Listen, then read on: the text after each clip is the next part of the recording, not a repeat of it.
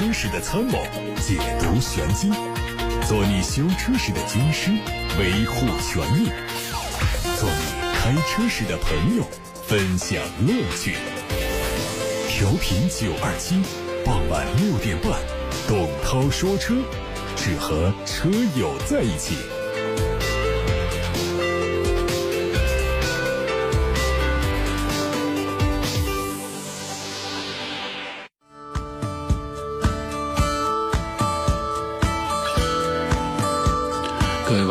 我是董涛。来关心一下今天的汽车资讯。今天汽车资讯呢，主要是跟刚刚开幕的北京车展有关系，向大家介绍一下这次北京车展上发布的一些重磅新车。首先是新款的奔驰 E 级，新款的 E 级和海外版保持一样的设计，前大灯组是最新的小眼设计，侧面变化很小，尾部的细节做了一些调整，用了很多的线条，看上去更加立体化，而且尾灯也是全新的设计。新款的宝马五系在两侧大灯组做了重新设计，视觉效果更加时尚，而且科技感更足，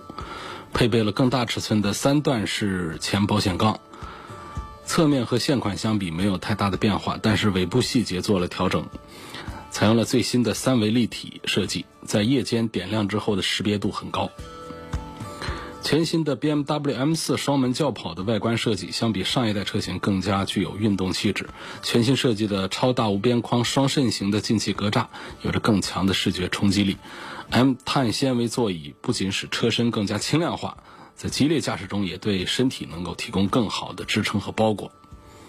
奥迪 Q5L 轿跑版采用的是海外新款 Q5 相同的设计，前脸配上了八边形的蜂窝状进气格栅，LED 大灯内集成了键束式的日行车灯带，侧面的溜背设计和 Q3 的 Sportback 非常相近，整体造型看上去更加运动。尾部的上方加入了大尺寸的扰流板，下方有压尾的设计，灯组是贯穿式的。连接顶配车型第一次采用了 OLED 光源，内部集成了 Q 字形的示宽灯。奥迪的国产一创外观和内饰方面跟进口版基本相同，外观上前脸用上了大尺寸的中网造型，搭配充满锐角的大灯组，增强了前脸的气势。前包围的设计在结构上变化不大，不过加进了哑光银色的装饰，让前脸显得更加精致。内饰方面配上了双液晶屏，同时在空调出风口的下方还有空调调节面板，提升了车内的科技感。新款保时捷帕拉梅拉在外观部分最容易识别的是它的前脸，这个前脸包括了黑色的进气格栅和侧面的大进气口，同时包围两侧的灯组布局做过了调整。车身的尾部主要改变在尾灯，它会提供新的尾灯组，贯穿式的尾灯组在整体轮廓上虽然有很小的变化，但是内部的灯带是做过了全新设计。转向灯的开启关闭效果用红点设计取代了老款的曲棍球的线条。作为企业旗下的首款纯电动车，沃尔沃 x C 四零纯电版的发布，正式打响了沃尔沃品牌电动化攻势的第一枪。从外观上看，新车延续了燃油版的设计风格，不同的是，这款车采用了封闭式进气格栅，搭配下方的进气口设计，在彰显纯电动车身份的同时，也为整车的前脸营造出一种简约的视觉感觉。侧面造型看到，采用白色车身、熏黑车顶的双色搭配，更富有活力。车尾的设计上，为了增强整车运动感，在尾部设计了假排气。参考尾标来看，沃尔沃纯电动车型将会采用 P 加 X 的定名规律，以区别燃油。车系，本田品牌推出了它在中国市场的第一款插电式混合动力车型 CR-V 锐混动一加，外观基本是延续现有的设计，右侧的充电口和尾部的插电混合动力标志表明该车的身份。根据此前的申报信息，它的车身尺寸相比在售现款。长度增加了七公分，宽度也略有增长，轴距是没有变化的。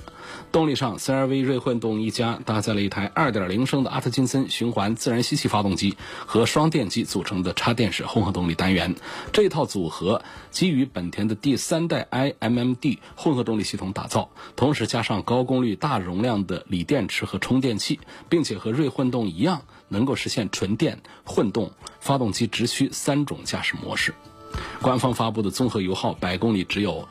1.1升。本田还发布了一款特别版的雅阁，它的定名叫雅阁星空限量版。两款车型的售价二十万二千八和二十三万九千八。这次上市的雅阁星空限量版最大特点是外观配备了深蓝色的油漆，以呼应星空这个主题。两款车型分别是基于 1.5T 版本和2.0升混动版打造，前者的最大功率194匹，后者的最大功率215匹。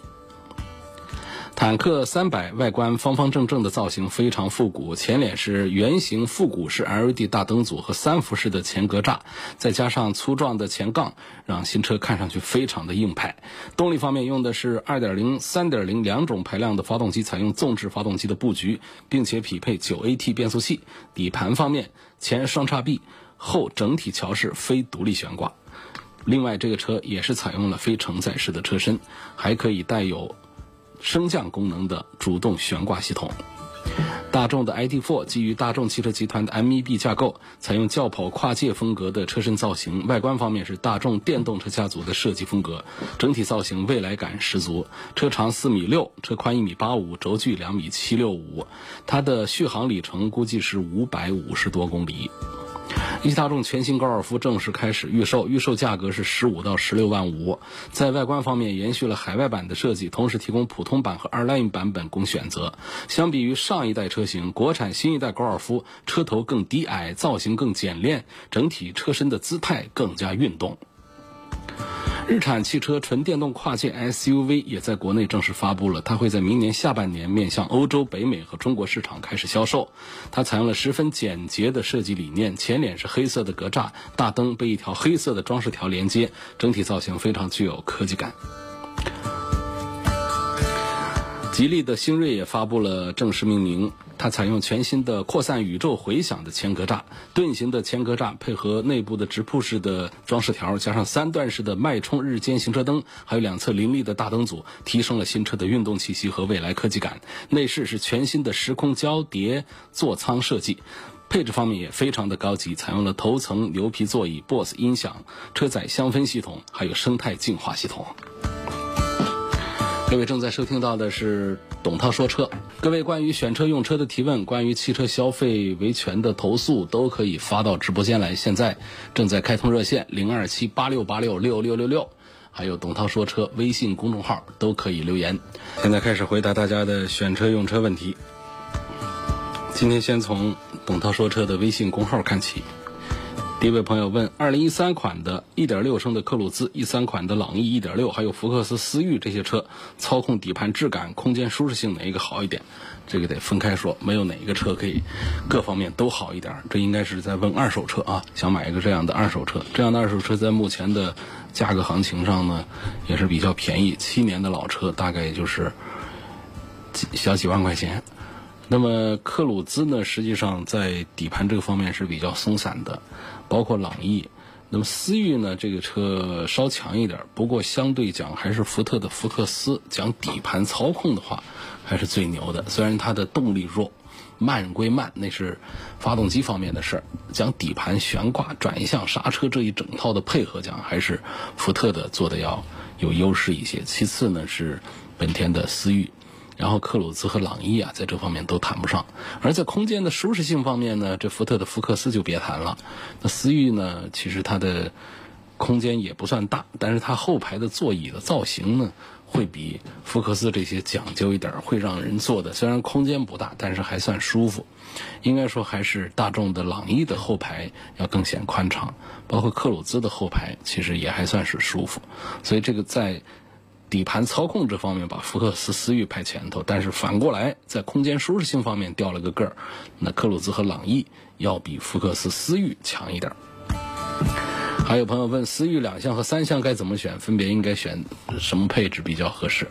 这其实针对的人群还是有所区别，小有区别，不是特别大的区别。那两厢的肯定是给更加年轻，而且是更加喜欢运动一点的，甚至于说稍微把它可以分一下的话，就是。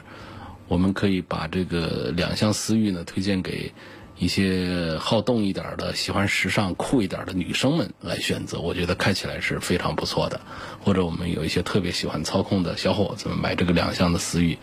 也还是一个很情怀的。因为我们在海外的一些赛车软件呐，在一些赛车场上我们看到的，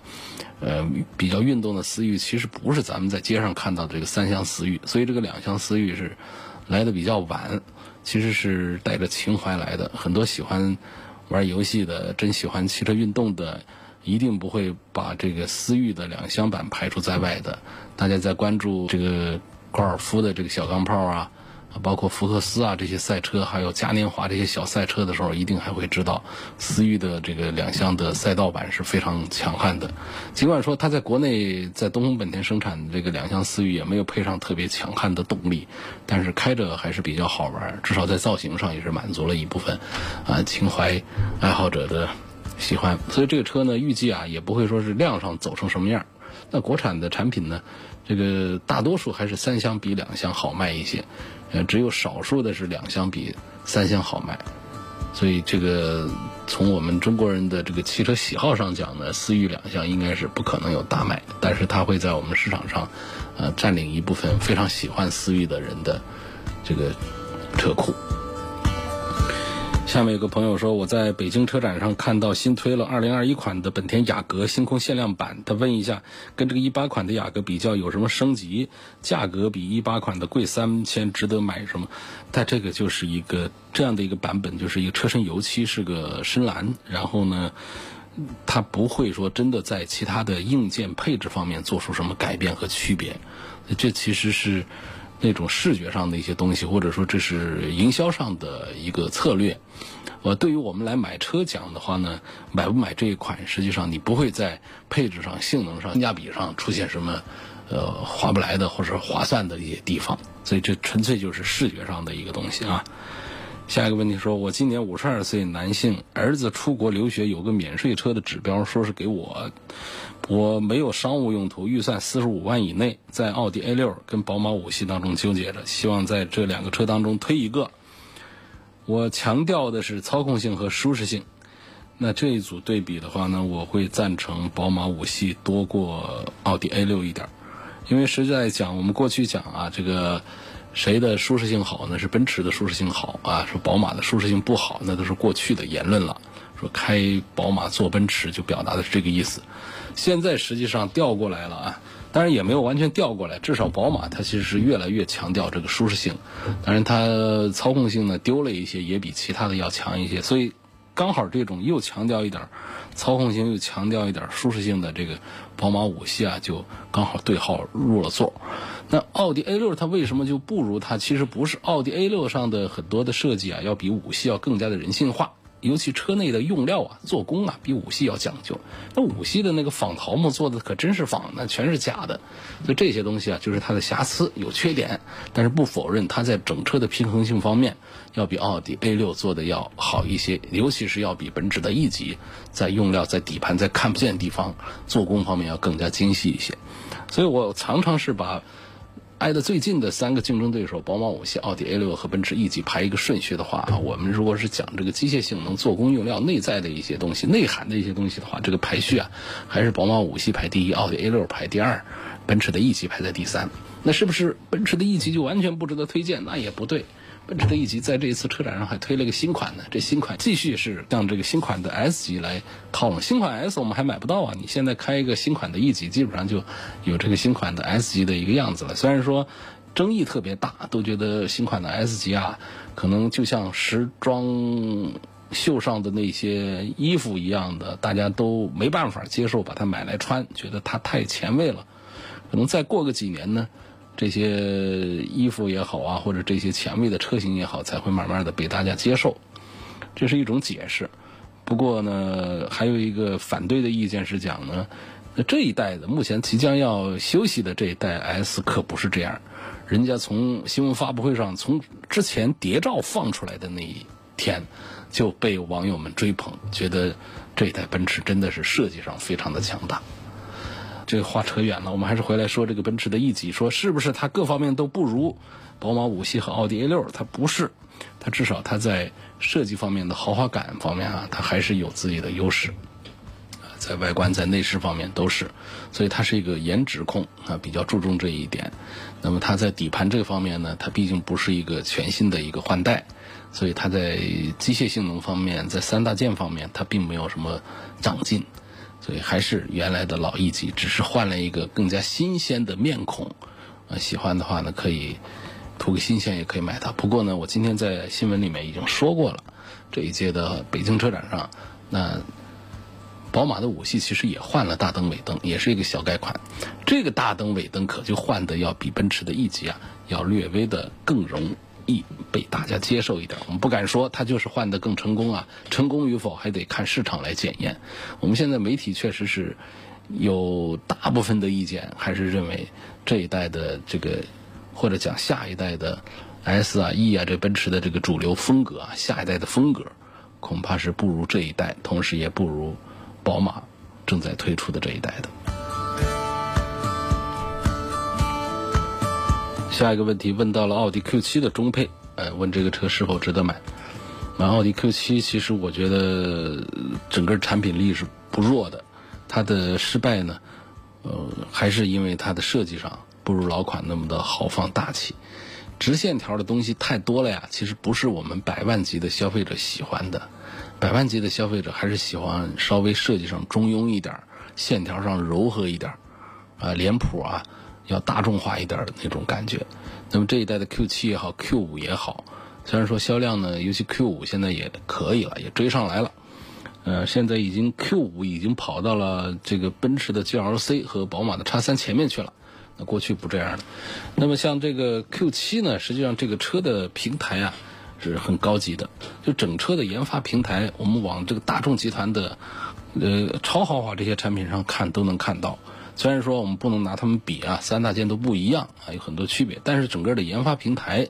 啊，从这个工艺体系、安全呐，各个这些角度讲啊，这通平台它还是要有内部的关联，还是讲优势的。所以这 Q7 的优势在于，你比方说它往上看到兰博基尼的 Yours，啊，再看到这个宾利的。这个天悦这些其实都是同一个啊大众的最新的一个平台下的一个产物。那么我们花这几十万块钱就买到一个呃这个这么高大上的一个平台上出来的一个产品，就是样子上相对上一代丑一点而已。我觉得还是比较划算的，所以它在产品力上肯定不输给奔驰的 GLE 的。那么跟这个宝马的 X 五相比，X 五目前卖的最好，大家公认它不管是。呃，平台也好，设计也好，各方面综合素质啊，跟这个五系一样，是评价最高的，销量也是最高的。其实，但是我觉得它是不输给五系的，在性能，在各个方面，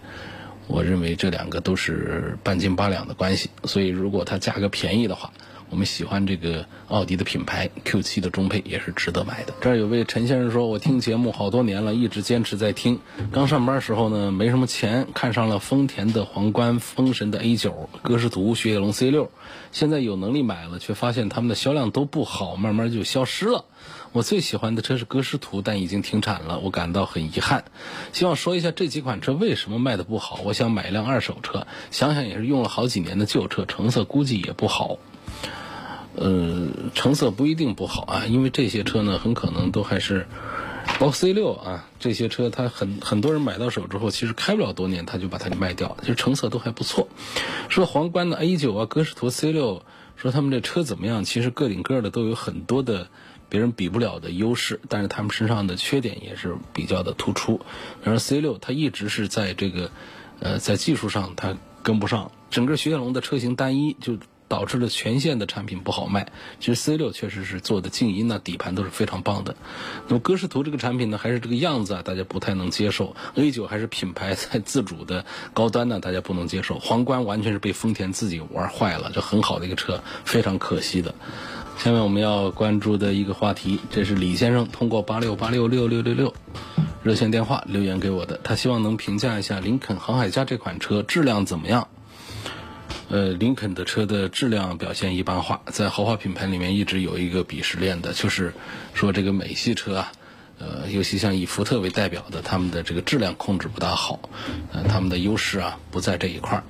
他们的优势在于在外观内饰啊各方面看起来比较美式、比较豪放、比较大气。这一点相对于德系，尤其是相对日系来说呢，他们要做得更好一些。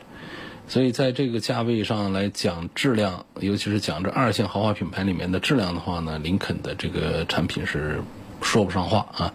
虽然它是一个航海家是一个原装进口的，它比这个长安福特产的这个呃林肯系呢表现还是要稍微好一点。不过这位李先生单问质量怎么样的话呢，我可能不会给他打出很高的一个分啊，因为它原装进口的身份，我们说它质量一般化，这个就比较恰当了。还有朋友其实也在问这个大个子的这个美式的这个 SUV，呃，也是提到了像林肯的航海家类似的产品，还有什么可以推荐对比的？我觉得你关注这个价位的林肯的航海家呀，你不如关注一个合资生产的凯迪拉克了。有人把这个航海家跟凯迪拉克的 XT 五放到一块来做。对比我觉得也行，因为他们都是美系身份，尺寸也都是四米八几，尺寸都是相当的。嗯，但实际上呢，XT 五终端的成交价要比航海家更低一些，所以更加的划算一些。那从这个五座的这个选择上来讲是这样的。实际上，你按照林肯航海家这样一个价位的话呢，我倒是愿意向你推荐凯迪拉克的 ST 六的六座了。啊，这个产品呢。关注一下，因为我们买一款美式的 SUV 要的是什么？我们不是要它零百提速得有多少，我们的攀爬、我们的过水的能力是多强悍。德系的一些产品他们会追求的、讲究的一些东西，其实整个在 SUV，尤其是在大个子的五米长的 SUV 当中，大家已经都不怎么讲究了。那除非是咱们丰田的陆巡呐，这些平行进口的这些车子会讲究这些，其他都不怎么讲究。所以这些美式的豪华 SUV，我们要的就是。是外观上的豪放大气，内部空间上的沙发柔软啊，空间舒适，就是要的这些，包括车内的静音表现舒适，整个各各个方面都要强。那么其实相对讲，我觉得这个价位，你看这个原装进口的林肯航海家这个价位，你不如去看凯迪拉克的 ST 六，这个车的车长也是超过了五米，车内也是很安静，然后它的座椅也是特别的软，三排六个座椅。我经常讲呢，这个有很多的紧凑型的车啊，都在做三排座椅，我是坚决反对的。但是超过了五米的大 SUV 做三排座椅啊，那就是一车多用了，一车多能了啊，可以当 MPV 用，也可以当一个 SUV 用啊。平时日常开出去呢，这个车子。它的这个油耗也不是很高，它用的都是 2.0T 的涡轮增压的机器，啊，车内沙发柔软，然后这个静音比较好。还有一点是什么呢？我们作为一个美系 SUV 啊，我们讲一个豪气啊，车内的目视啊这些东西啊还是讲究。你看这，但是呢，像林肯的航海家这些呢，它不是太注意这方面，所以让车里坐进去就感觉比较素一点。那么这种。豪气呢，在凯迪拉克的 ST 六上是能够找到的，所以从这些角度上来讲呢，其实我是愿意向呃这几位关系美系大个子 SUV 的朋友们，呃来推荐凯迪拉克 ST 六的。它的尺寸是定位在中大型和大型 SUV 中间的，但是它的价格跟这个只是跟这个中大型的 SUV 相当的，然后再配上后期现在已经出现的这个大幅度的终端的优惠，可以说。呃，这个 ST 六的性价比表现是啊非常不错的。它本身的这个 2.0T 的可变缸涡轮增压发动机，也是让大家可以放掉这个对于这个车子的油耗方面一些顾虑。那过去大家还说别克的 G L 八别买那车油老虎，那说的是什么年代的2.5的那个时代的自然吸气那个时代。现在的 2.0T 的别克的 G L 八它的油耗啊，就在市里跑的话，正常的堵车的情况下用的话。也就才十一个油左右，那这个所以这个数据已经比很多的我们的轻型的二点零 T 的轿车的表现还要好了，所以大家要注意，就是新一代的呃美式车的发动机的油耗水平已经是降下来了。通过发动机本身技术的提升，还有变速箱的呃规格的提升和匹配程度的提升，它们的油耗已经不再是过去的。一竿子扫倒所有的这些车，好像都是油耗比较大的。老车是有这个情况，新车新发动机、新变速箱下的美系车，像通用的旗下的一些产品的油耗水平，已经降得相当的节省了。各位正在听到的是晚上六点半到七点半钟直播的董涛说车。还有一个朋友问，大众的辉昂最低配是否值得买？我们都知道辉昂的身份，那就是上海大众啊，它生产的一个 A 六。过去曾经有一段时间呢，其实奥迪是要跟上汽大众要合作的，然后呢那事儿搁下了一段时间。但是实际上上汽大众是有能力来造奥迪的，所以现在呢又重新啊，马上就要生产这个，应该是从 A 七从上汽大众开始做起。所以这个 A 六呢，在还不能挂奥迪标的时候呢，它挂大众的标，啊，它叫做辉昂。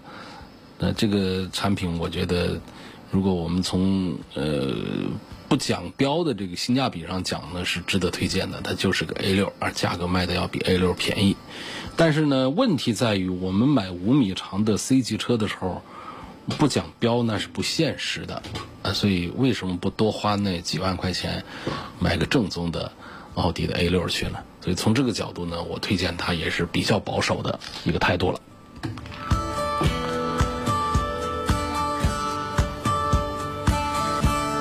好，今天咱们就说到这儿，感谢大家收听和参与晚上六点半到七点半钟直播的董涛说车。